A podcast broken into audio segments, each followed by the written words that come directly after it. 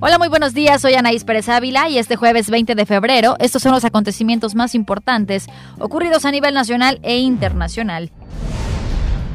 Ya fueron detenidos los presuntos responsables del feminicidio de la pequeña Fátima, identificados como Gladys Giovanna Cruz Hernández y Mario Alberto Reyes Nájera.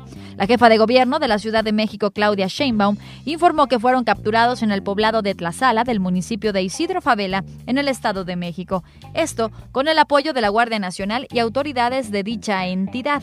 La policía capitalina utilizó un dron para tratar de ubicar a la pareja y después de una denuncia ciudadana tomada por la Guardia Nacional se realizó la detención. Un juez otorgó las órdenes de aprehensión por el delito de privación ilegal de la libertad con la finalidad de hacer daño y por feminicidio, por lo que podrían alcanzar una pena de entre 80 y 140 años de cárcel. Ante la grave cifra de feminicidios registrados en México, grupos feministas convocan en redes sociales a un día sin nosotras. Se trata de realizar un paro nacional de mujeres, bajo el lema El 9 ninguna se mueve. Las mujeres piden no realizar actividades escolares ni laborales, así como no comprar ningún producto el día 9 de marzo, es decir, un día después del Día Internacional de la Mujer. A través de Twitter, algunas mujeres han convocado a utilizar prendas color morado en caso de que algunas mexicanas, por algún motivo, no puedan unirse al paro general.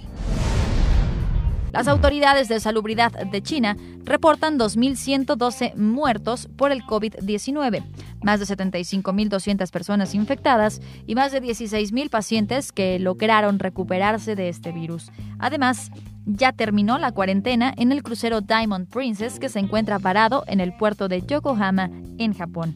A bordo de la embarcación se presentaron 621 casos de pasajeros infectados. Lamentablemente, una pareja de la tercera edad perdió la vida a causa de esta enfermedad.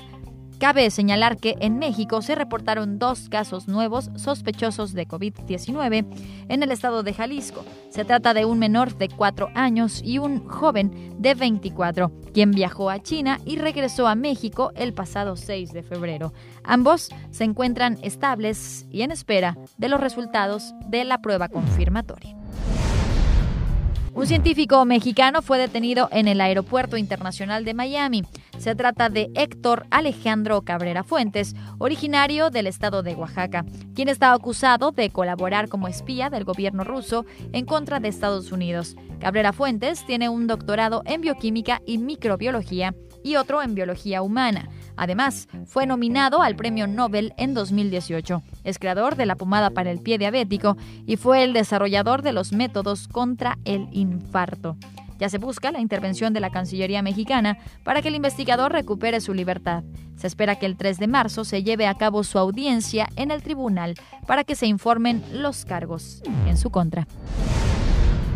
Recuerde que esta y más información la puede encontrar en nuestro portal meganoticias.mx. Este jueves, usted ya está listo para empezar el día.